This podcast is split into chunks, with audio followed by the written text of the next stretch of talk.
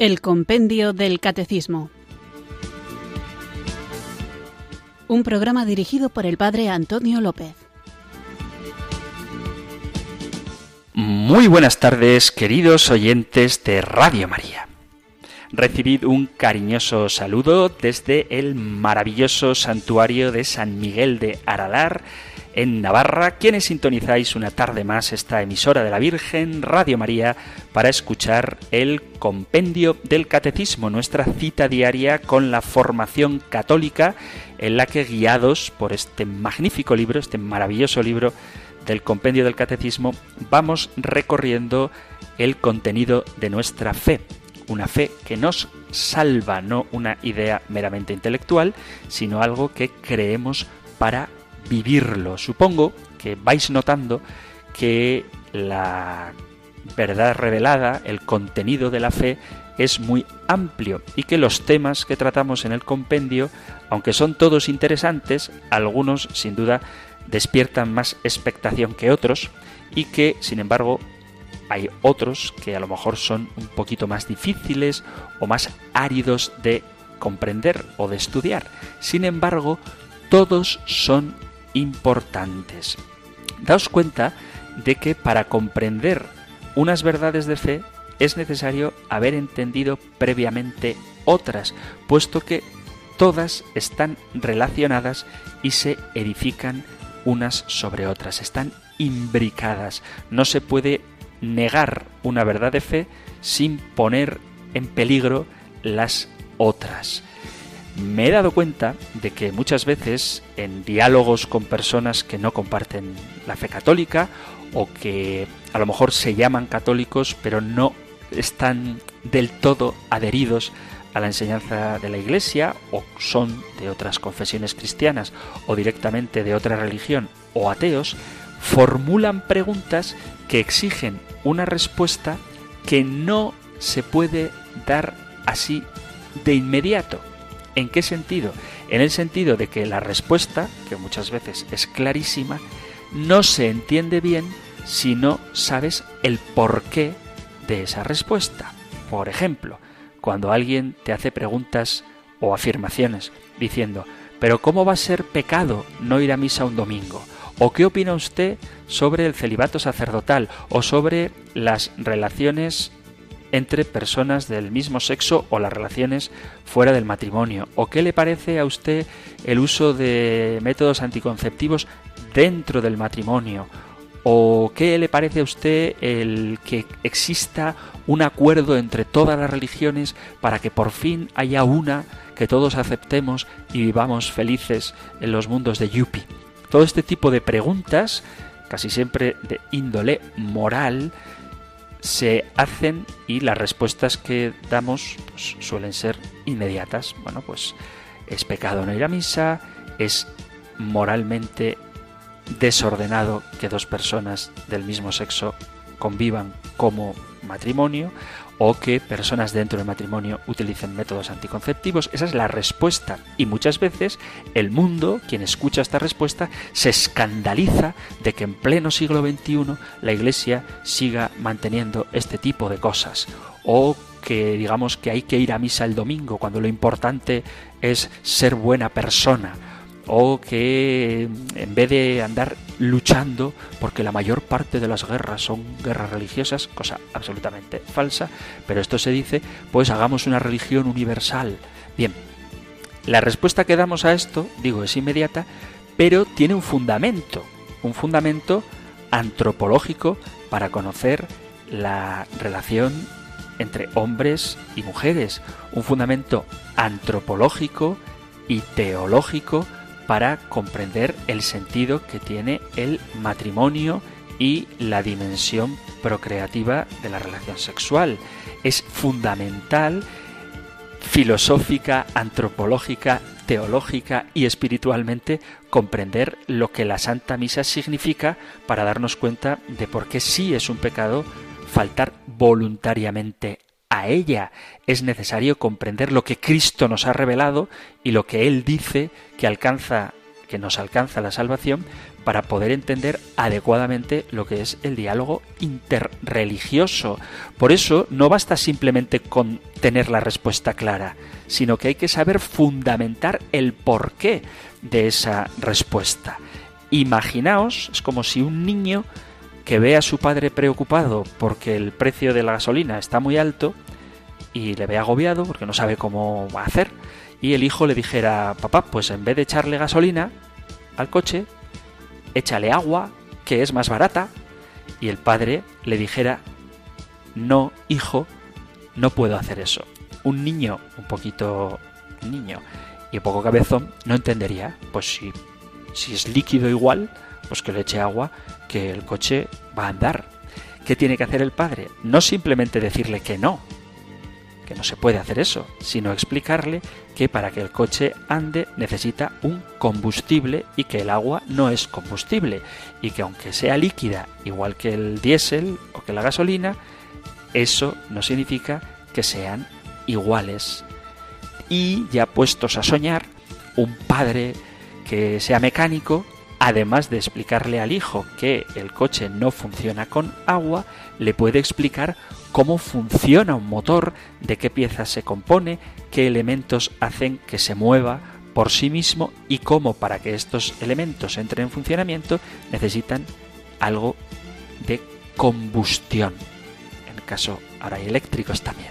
Pero bueno, esto es lo ideal, que el padre no solamente le diga al hijo lo que se puede y lo que no se puede, sino que le explique además el funcionamiento de, en este caso, el coche. Bueno, pues ¿qué tenemos que hacer los cristianos?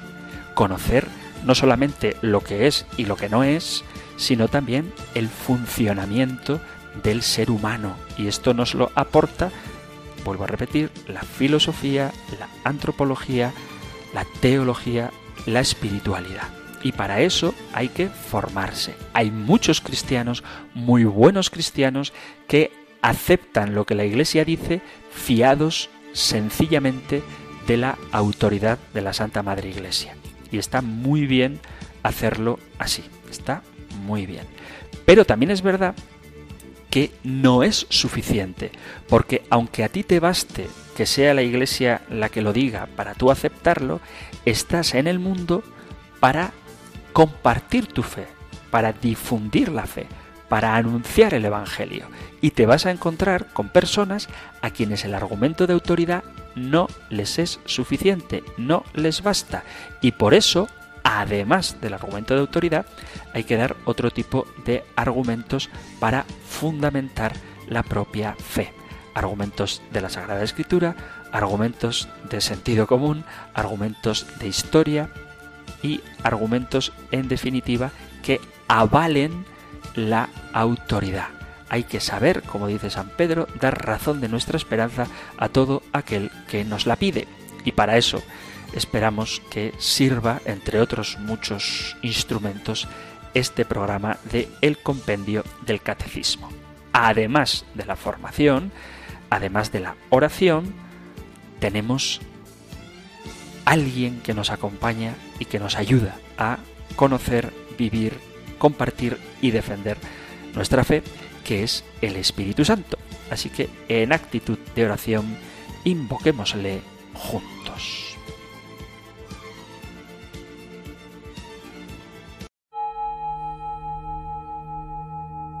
Ven Espíritu, ven Espíritu,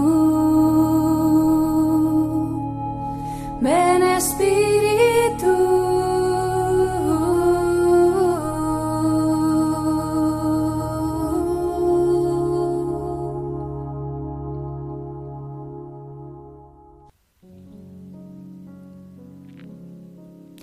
Mi Señor resucitado, qué bueno es sentir tu presencia poderosa, pero acogedora, que despierta y llena de vida todos los ambientes que me rodean, alejando todo sentimiento de angustia y abandono.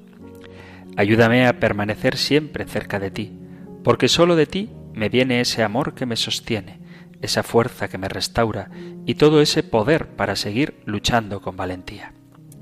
Gracias por tu eterno sacrificio de amor en la cruz, por tu gloriosa resurrección que me invita a renovar mi corazón en tus promesas. Y gracias por todos los momentos de oración que hemos disfrutado juntos. Ayúdame a reconocerte en todo momento, sentir que estás vivo y presente, sentir tu cercanía y la calidez de tu voz que me consuela y trae la paz al alma. Solo tu voz quiero seguir, solo tu voz quiero sentir. Ayúdame a reconocer tu voz en las tristezas y alegrías, en los momentos de aflicción. Quiero recurrir a ella y rendirme a tu voluntad, porque tú has derrotado la muerte y me has dado el regalo de la salvación. Te pido que sigas obrando en mí. Sigue bendiciéndome y abriendo caminos de sanación, de salud, de fortaleza, de esperanzas. Capacítame con tu sabiduría para saber romper todo muro de dolor que no me deja avanzar.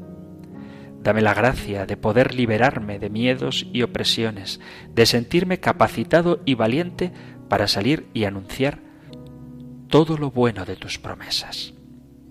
Quiero nacer de nuevo en el Espíritu, rehacer mi vida para alabarte y adorarte, porque en ningunas otras manos yo podría estar más seguro. Señor de mi vida, te doy gracias, porque tú renuevas mis fuerzas y restauras mi esperanza para continuar el camino hacia ti. Sé que me llevas de la mano y me haces sentir valioso. Me has dado la capacidad de decidir sobre mi felicidad, sobre cómo ver las cosas según la palabra que a todos nos has dejado. Ven, Señor, a mi vida en este momento y dame la suficiente alegría que necesito para luchar en todo momento y no desanimarme. Mi esperanza la pongo en ti. Te entrego mis fuerzas para que las repongas con tu santo poder y en este día me hagas salir victorioso. Gracias a tu amor puedo ver la luz del nuevo día. En tus manos pongo mi vida y la de mis seres queridos. Protégenos de todos los peligros. Ayúdanos a ser mejores en tu compañía.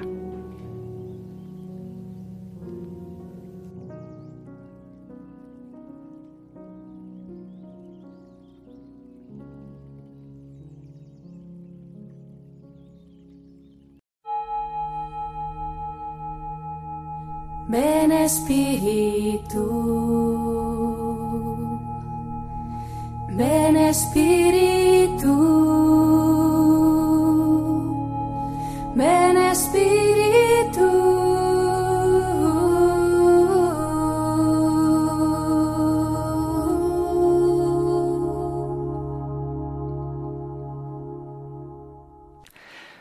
Vamos allá con nuestro nuevo programa y sabéis que estamos dedicando últimamente los programas al apartado Jesucristo descendió a los infiernos, al tercer día resucitó de entre los muertos, después de ver a qué se refieren estos infiernos a los que Jesús descendió, que no son el lugar de la condenación, dedicábamos varios programas a ver la importancia que ocupa la resurrección de Cristo en nuestra fe y ocupa el lugar de la verdad culminante de nuestra fe y junto a la cruz es una parte esencial del misterio pascual.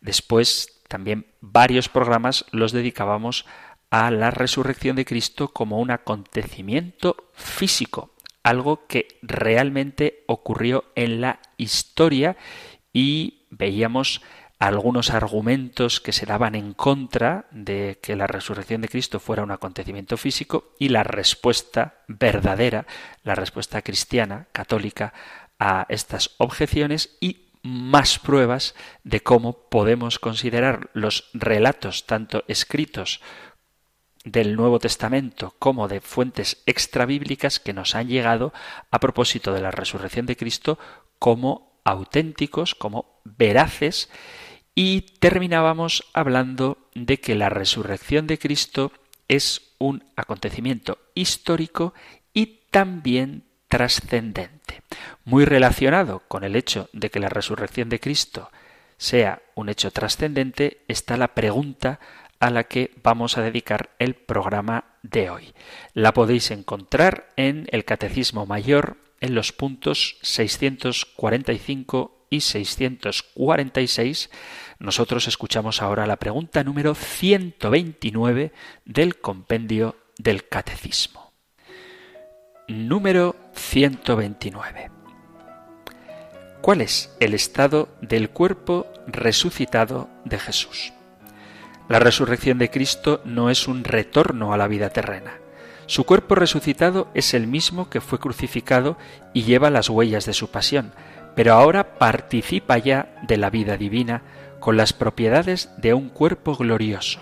Por esta razón, Jesús resucitado es soberanamente libre de aparecer a sus discípulos donde quiere y bajo diversas apariencias. Muy interesante, como lo son las preguntas del compendio del catecismo, la que se nos plantea hoy a propósito del cuerpo resucitado de Jesús. Sabemos que desde que Jesús resucitó hasta el momento de su ascensión a los cielos, Él estuvo en la tierra durante cuarenta días. Sin embargo, es verdad que la Sagrada Escritura no ahonda sobre los detalles de lo que Cristo hizo durante ese periodo en la tierra. Lo que sabemos es que fueron cuarenta días los que mediaron entre la resurrección de Jesús y su ascensión a los cielos. Sabéis la importancia que tiene el número 40, ya que 40 días son los que Jesús pasó en el desierto como preparación para lo que se le venía encima, tal y como nos dice el Evangelio en, por ejemplo, San Marcos capítulo 1 versículo 13, estuvo en el desierto 40 días y era tentado por Satanás y estaba con las fieras y los ángeles le servían. Según nos dice la Sagrada Escritura, Jesús, después de ser crucificado, un viernes por los romanos, después de morir en la cruz, después de que se le ungiera y ser sepultado en la tumba que prestó José de Arimatea, el Señor salió misteriosamente del sepulcro y la madrugada del domingo la tumba estaba vacía. Según los Evangelios, Jesús de Nazaret resucita de entre los muertos. Esta es la verdad fundamental de nuestra esperanza. Jesús está vivo, ha resucitado y durante cuarenta días siguió haciéndose presente ante sus discípulos. Este es el periodo en el que el verbo de Dios hecho carne es susceptible, permite que en su cuerpo glorioso aún se mantengan las llagas y que los discípulos puedan tocarle, hasta el punto de que Tomás mete las manos en el agujero de los clavos y en su costado, camina, habla con ellos, come con ellos y sigue predicando después de su resurrección.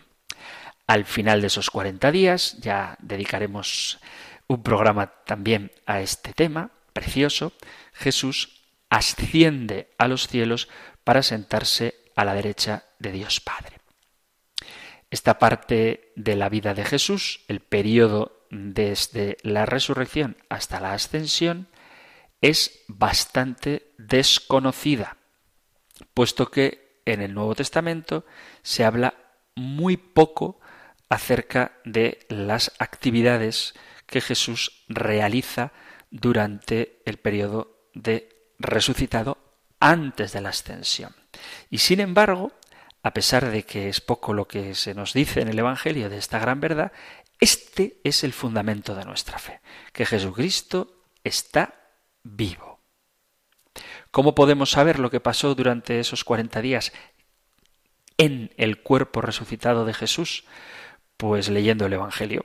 Mateo, Marcos, Lucas y Juan nos lo van a relatar. También, aunque no son revelados estos textos, algunos evangelios apócrifos nos hablan de estos momentos en los que Cristo resucitado y todavía en este mundo se presenta a sus apóstoles.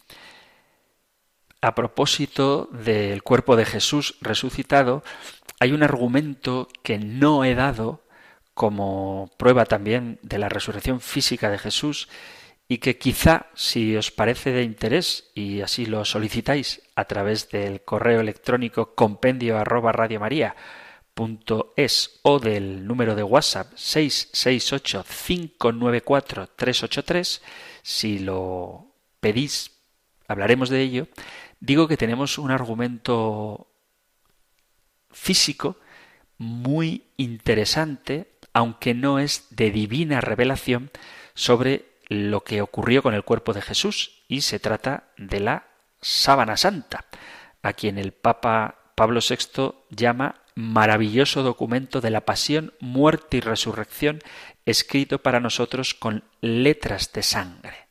Pero a lo que voy es que la sábana santa también es una prueba que no he dado de la resurrección de Cristo y que revela qué sucedió con el cuerpo resucitado de Jesús en el instante mismo de la resurrección. Según esto sí, la Sagrada Escritura, Jesús de Nazaret, después de resucitar, en los cuarenta días siguientes realizó seis apariciones entre Jerusalén y el norte de Galilea, apareciendo en momentos distintos, en lugares distintos y a diferentes personas. Y lo curioso de estas apariciones, sobre todo de las primeras apariciones, es que los testigos no reconocen fácilmente la identidad de Jesús. Jesús aparece ante sus discípulos y seguidores como Él mismo, en verdad es Él, no temáis, soy yo, pero al mismo tiempo está diferente, está transformado, porque no le reconocen fácilmente. Intuyen que es Jesús, saben que es Jesús, pero al mismo tiempo sienten que ya no es el mismo como estaba antes, y por eso se llenan de vacilación y de temor. Cuando luego se dan cuenta de que no es un fantasma, de que no es otro, sino que realmente es Jesús, aparece en ellos la capacidad de descubrirle fácilmente. Lucas dice que a Jesús no se le reconocía de inmediato, aunque no era un fantasma, a pesar de que aparecía y desaparecía a voluntad, atravesaba las paredes y las puertas cerradas, haciéndose presente en el cenáculo cuando no había modo de entrar, y sin embargo puede ser tocado y come con los discípulos. El primer testigo de Cristo resucitado, de esto también ya hemos hablado, es una mujer, María Magdalena, que como testigo privilegiado de la muerte de Jesús junto al apóstol San Juan, después de los sucesos del Gólgota, participó en los preparativos de su entierro. Esta primera aparición es el primer momento de esos cuarenta días en el que Jesús, resucitado con su cuerpo, se manifiesta a los que creían que estaba muerto. En el capítulo 24 del Evangelio de San Lucas se nos cuenta que un grupo de mujeres seguidoras de Jesús, el primer día de la semana, muy de mañana, fueron al sepulcro trayendo especies aromáticas que habían preparado y algunas otras mujeres con ellas. Y hallaron removida la piedra del sepulcro, y entrando no encontraron el cuerpo del Señor Jesús. Aconteció que, estando ellas perplejas por esto, he aquí se pararon junto a ella dos varones con vestiduras resplandecientes, y como tuvieron temor y bajaron el rostro a tierra, les dijeron ¿Por qué buscáis entre los muertos al que vive? No está aquí, sino que ha resucitado. Acordaos de lo que os dijo cuando aún estaba en Galilea, diciendo es necesario que el Hijo del Hombre sea entregado en manos de los hombres pecadores y sea crucificado y resucite al tercer día. Entonces ellas se acordaron de sus palabras y volviendo del sepulcro dieron noticia de todas estas cosas a los once y a los demás. Eran María Magdalena y Juana, la madre de Santiago, y las demás con ellas, quienes dijeron estas cosas a los apóstoles, mas a ellos les parecía locura las palabras de ellas y no las creían. Pero levantándose Pedro, corrió al sepulcro y cuando miró dentro vio los lienzos solos y se fue a casa maravillándose de lo que había sucedido. Y el evangelista San Juan agrega que María se quedó fuera junto al sepulcro llorando. Mientras lloraba, se agachó junto al sepulcro y vio a dos ángeles con vestiduras blancas sentados, uno a la cabecera y otro a los pies, donde había sido puesto el cuerpo de Jesús. Y le dijeron, Mujer, ¿por qué lloras? Contestó, Porque se ha llevado a mi Señor y no sé dónde lo han puesto. Al decir esto, se volvió hacia atrás y vio a Jesús allí de pie, pero no sabía que era Jesús. Jesús le dijo, Mujer, ¿por qué lloras? ¿A quién buscas? Ella, creyendo que se trataba del hortelano, le dijo, Señor, si te lo has llevado tú, dime dónde lo has puesto y yo lo recogeré. Jesús le dijo, María. Ella se volvió y le dijo, Rabuni, que significa maestro. Jesús le dijo, Suéltame, que aún no he subido al Padre Ve a mis hermanos y diles que subo al Padre mío y Padre vuestro. Fue María Magdalena a anunciar a los discípulos que había visto al Señor y lo que le había dicho.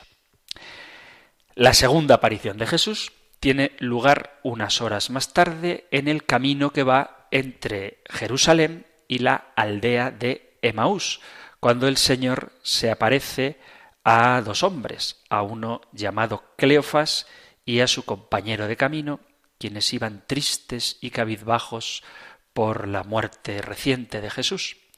San Lucas es el único que nos narra este precioso texto. Os confieso que es mi pasaje favorito del Nuevo Testamento. Es una percepción subjetiva. Muy, muy bonito este texto. A mí es el que más me gusta. Bueno, pues digo que Lucas es el que cuenta esta aparición afirmando que mientras conversaban y discutían, Jesús en persona se acercó y se puso a caminar con ellos. Y estos dos discípulos caminaron y hablaron con Jesús durante bastante tiempo sin saber quién era. Solo horas más tarde, cuando se sentaron a comer con él en una posada, después de que ellos le insistieran para que se quedara, Jesús les explica que el Mesías tenía que morir, que padecer, y lo reconocen al partir el pan. Después de este momento eucarístico, a Jesús se le reconoce en la Eucaristía, el momento en el que el pan llega a la mesa, Jesús desaparece y los dos discípulos de Maús se dan cuenta de que era el Señor que había vuelto de la tumba, que Jesús está resucitado.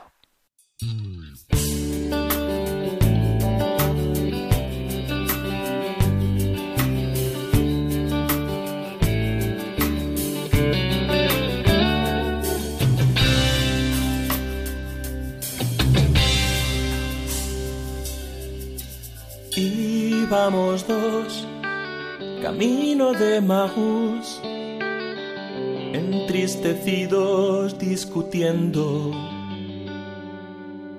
Y sucedió que vimos a Jesús y no supimos conocerlo. Él preguntó, ¿qué cosas discutís? Dijimos lo del Nazareno muerto en la cruz, en plena juventud, aún no podemos comprenderlo. Era él, el Mesías de Israel, mucho llegamos a creerlo.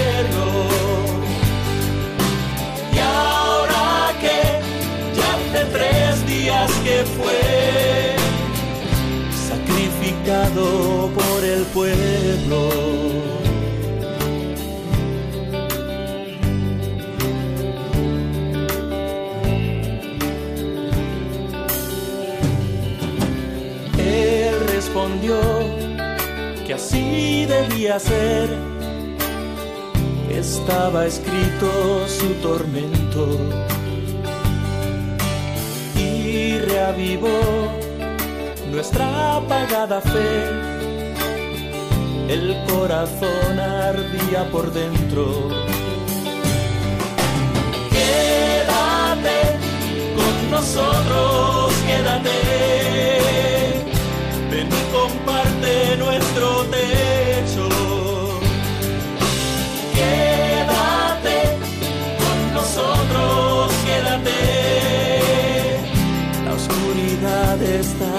Cayendo.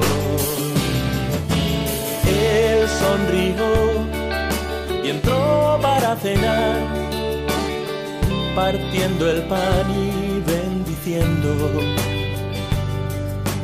nos lo entregó, diciendo nada más, tomad, comed, esto es mi cuerpo.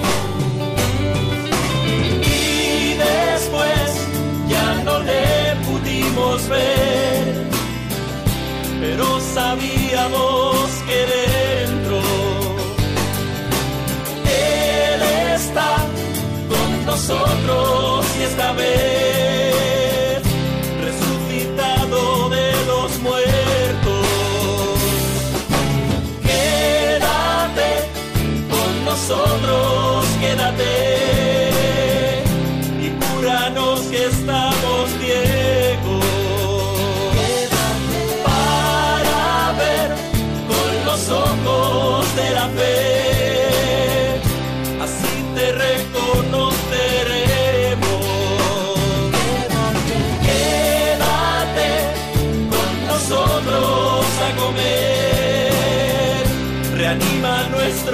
desaliento.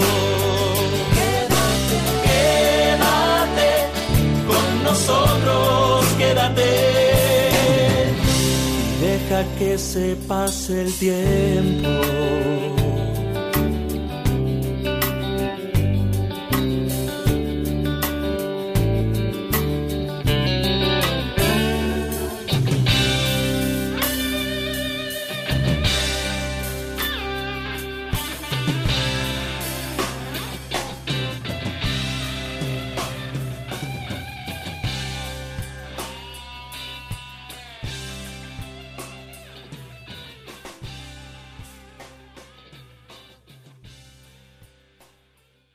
Estás en Radio María escuchando el Compendio del Catecismo, nuestro espacio diario de formación aquí en la emisora de la Virgen, de lunes a viernes de 4 a 5 de la tarde, una hora antes, si nos sintonizas desde las Islas Canarias, donde repasamos cada una de las preguntas y respuestas que nos ofrece esta joya que espero que ya todos tengáis, que es el compendio del catecismo. Estamos hablando de la resurrección de Jesús y después de ver que es un hecho histórico, pero que trasciende la historia, hoy tratamos la pregunta número 129. ¿Cuál es el estado del cuerpo resucitado de Jesús? Su resurrección no es simplemente una vuelta a la vida de antes de morir, sino que es una situación nueva, la de Jesucristo, que física verdaderamente ha resucitado, pero que su cuerpo glorioso ya no es como era antes de fallecer, antes de su muerte y antes de su resurrección. Y estamos repasando cuáles son los momentos en los que Jesús se aparece físicamente a sus discípulos también para ver cómo, sobre todo en las primeras apariciones, hay una cierta dificultad para reconocerle. Así ocurre en la primera aparición a María Magdalena y también en esta segunda aparición que acabamos de citar y cuya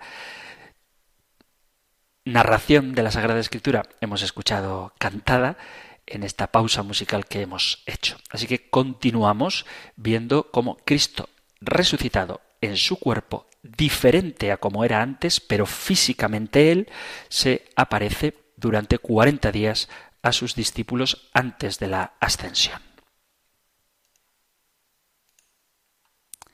La tercera aparición de Jesús se produce delante de sus seguidores más cercanos, de los apóstoles, en la ciudad sagrada, en Jerusalén.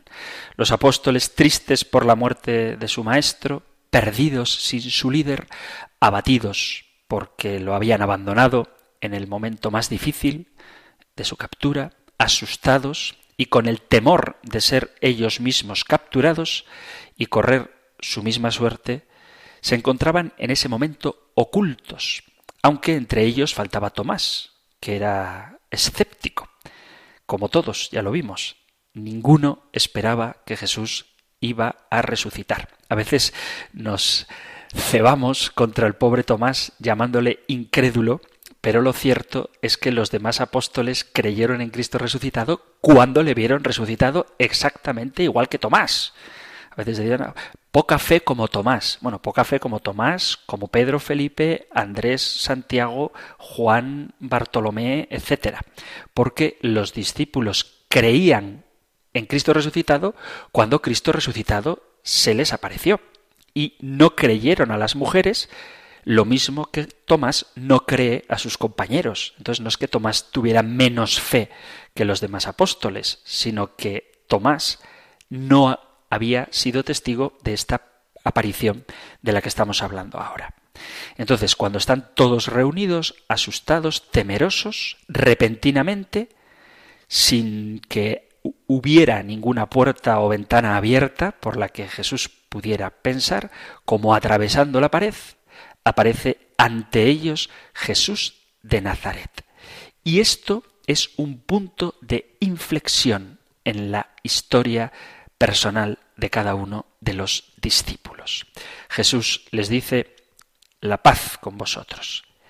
Pero al ver que los apóstoles, según nos cuenta el evangelista Lucas, estaban aterrados y llenos de miedo porque creían ver un espíritu, Jesús les dice, ¿por qué os asustáis y por qué se levantan dudas en vuestros corazones? Ved mis manos y mis pies, soy yo mismo, tocadme y ved que un espíritu no tiene carne y huesos como veis que yo tengo. Dicho esto, les mostró las manos y los pies, y como ellos no creían aún por la alegría y la admiración, les dijo Jesús, ¿tenéis algo de comer?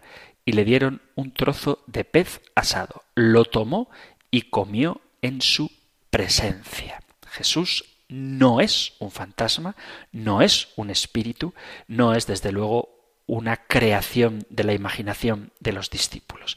Él mismo, en persona, con su cuerpo, diferente, pero cuerpo que aún conserva las marcas de la crucifixión, come con ellos. Cuando Jesús se marcha, y tras el regreso de Tomás, unos días más tarde, una semana más tarde, los discípulos le cuentan a Tomás que Jesús ha resucitado. Le hemos visto y ha estado aquí. Pero Tomás, como ellos mismos, como los demás discípulos antes de la resurrección, no les cree. Y, igual que un hombre racional, moderno y empírico, necesita pruebas del milagro. Y dice, me niego a creerlo, esto es absurdo, si no meto mis manos en su costado y mis dedos en sus manos. La cuarta aparición de Jesús se produce precisamente ocho días después de que Tomás manifieste su incredulidad. Ahora los discípulos siguen reunidos y Tomás está también con ellos. Esto lo cuenta el evangelista San Juan en el capítulo 20. Llegó Jesús y dice el Evangelio, estando las puertas cerradas, y se puso en medio, y les dijo, paz a vosotros. Luego dijo a Tomás, pon aquí tu dedo y mira mis manos, acerca tu mano y métela en mi costado, y no seas incrédulo, sino creyente. Y entonces, ahora sí, Tomás hace esa afirmación de la divinidad de Jesús, Señor mío y Dios mío. Jesús le dice, porque me has visto, has creído, Tomás, dichosos los que crean sin haber visto. Y en este momento, Tomás pasa de ser un incrédulo contumaz a convertirse en un ferviente evangelizador. Curiosamente, esta sería la cuarta aparición de Jesús. La quinta aparición de Jesús tiene lugar en el mar de Galilea, a 100 kilómetros al norte de Jerusalén, donde Jesús hace un milagro familiar, algo que ya ha realizado anteriormente. Los discípulos habían vuelto a sus actividades habituales de ser pescadores de peces en el mar de Galilea y esa noche no habían cogido ni un solo pez. De repente, entre la bruma del amanecer, un hombre se aparece en la orilla, un desconocido que les pregunta ¿Habéis pescado algo? Ellos respondieron apesadumbrados, no sólo por no haber pescado, sino porque el Señor no estaba ya con ellos. Nada, no hemos pescado nada. Y aquel hombre misterioso les dice, echad la red por el lado derecho de la barca. Los discípulos lo hacen y de repente las redes se llenan de peces. En ese momento es Pedro quien reconoce a Jesús, quien luego se sienta frente a la hoguera y les dice, traed los peces. Con la aparición de Jesús en el mar de Galilea, se va llegando al final de los cuarenta días, aunque todavía falta algo extraordinario, algo maravilloso, algo magnífico, que está sin duda más allá de lo que el lenguaje y las palabras pueden expresar, y por eso siempre queda limitado a nuestros conceptos. Se trata de la ascensión del Señor a los cielos. Esta es la sexta y última aparición de Jesús que se produce en el monte de los olivos. Dice San Lucas que Jesús se llevó a los discípulos de Jerusalén a Betania. Allí habló con los apóstoles y les dijo que ahora se iban a quedar solos con la responsabilidad de predicar la buena noticia que él les había enseñado. Antes de partir, en el monte de los olivos, Jesús les revela a algunos de sus seguidores lo que les espera en el futuro. A Pedro le revela cómo va a morir, diciéndole que sería de una forma violenta. Y Pedro, tras escuchar los detalles de su propia muerte, mira atrás y ve a Juan y le pregunta, ¿y de este qué va a ser? Jesús le dice, no es asunto tuyo, tu historia es distinta la suya, tú dedícate a lo tuyo. Posteriormente, Jesús dice a sus apóstoles, se me ha dado pleno poder en el cielo y en la tierra. Id pues y haced discípulos de todos los pueblos, bautizándolos en el nombre del Padre y del Hijo y del Espíritu Santo, y enseñándoles a guardar todo lo que os he mandado. Y sabed que yo estoy con vosotros todos los días hasta el fin del mundo.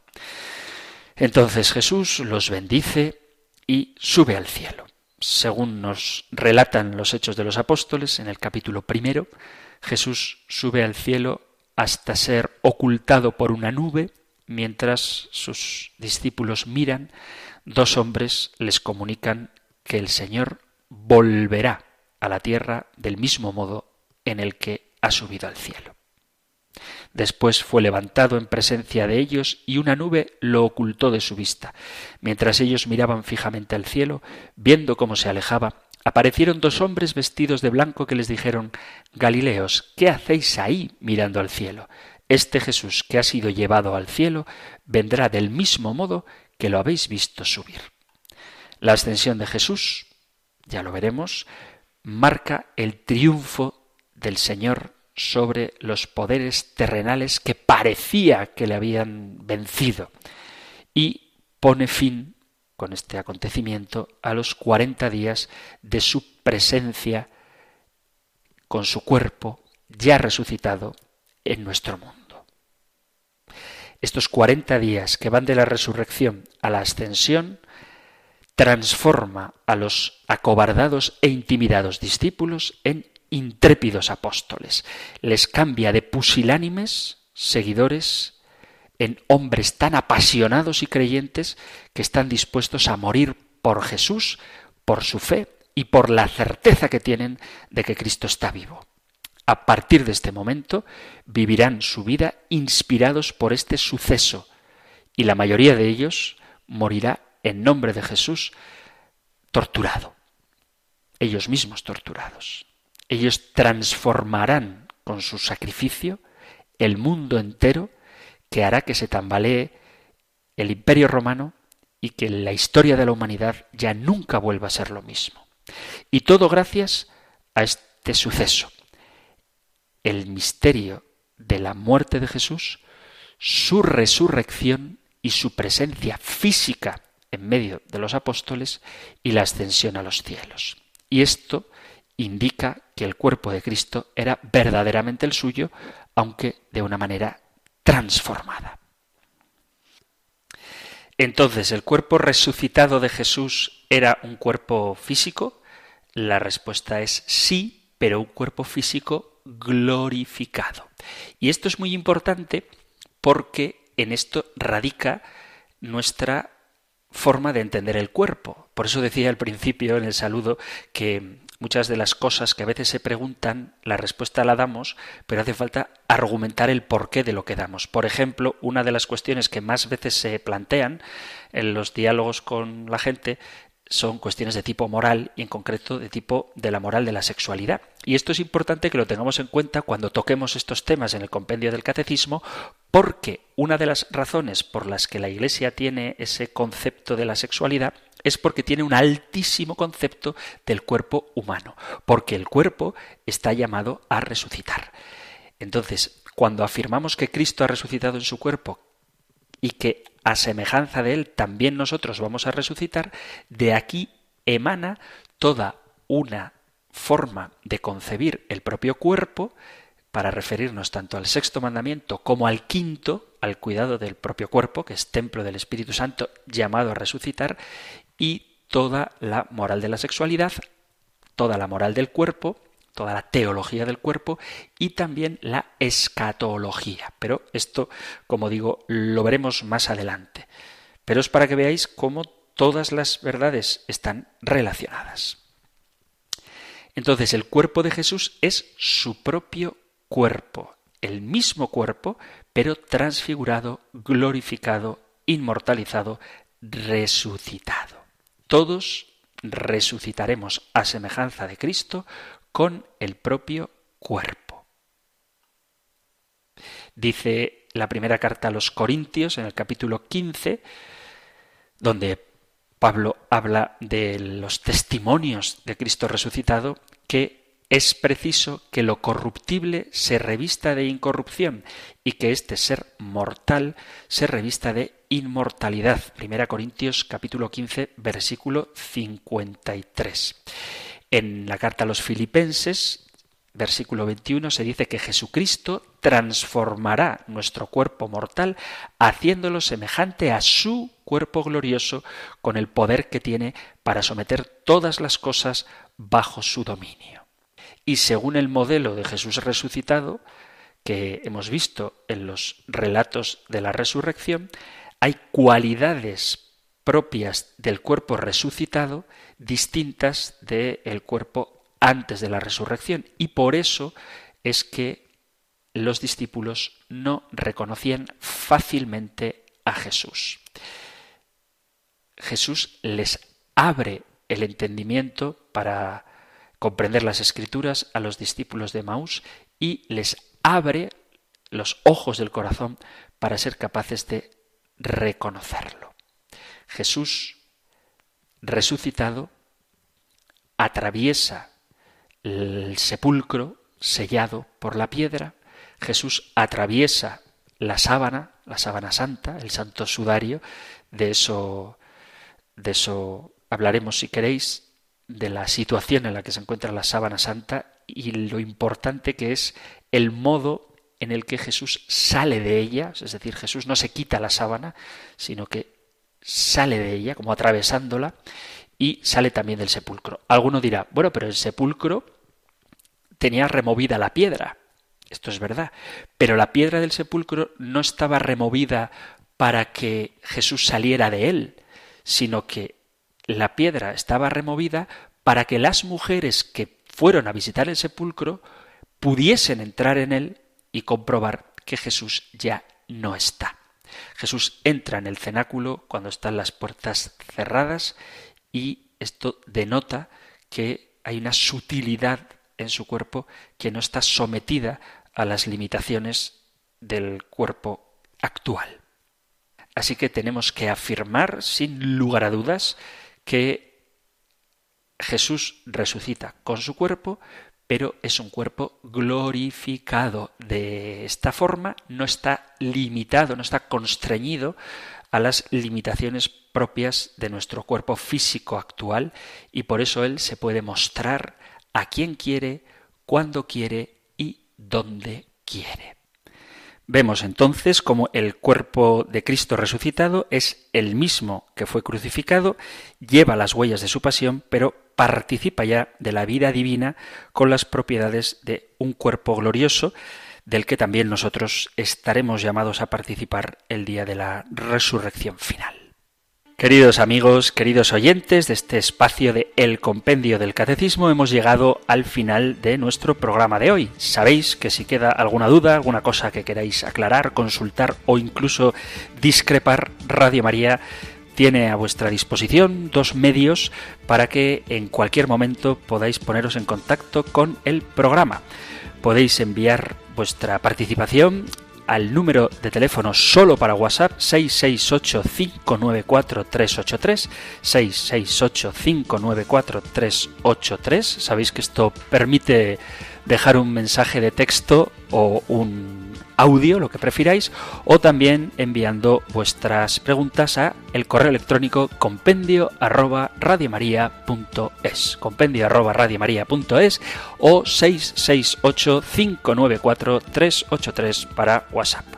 Terminamos nuestro programa recibiendo la bendición del Señor. El Señor te bendiga y te guarde, el Señor ilumine su rostro sobre ti y te conceda su favor, el Señor te muestre su rostro y te conceda la paz. Muchísimas gracias por estar ahí, gracias por escuchar el compendio del catecismo y si queréis volveremos a encontrarnos en un próximo programa. Un fuerte abrazo.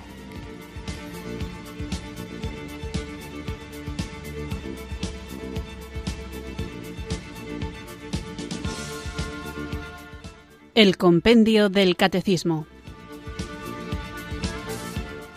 Un programa dirigido por el Padre Antonio López.